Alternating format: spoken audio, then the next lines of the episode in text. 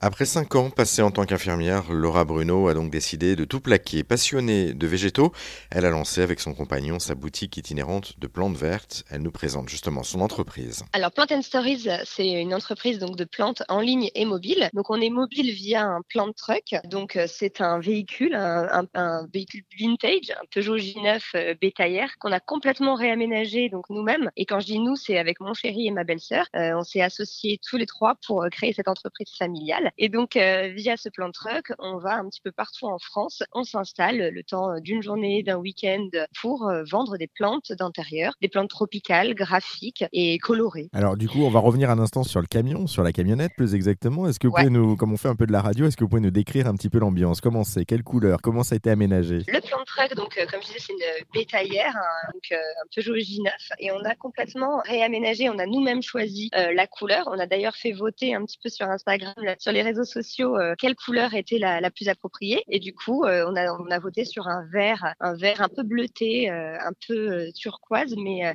très sympa et qui donne un petit véhicule tout mignon, tout joli. Et à l'intérieur, on a tout fait nous-mêmes et on a essayé de reproduire une petite boutique. Donc, on a fait un comptoir en faïence.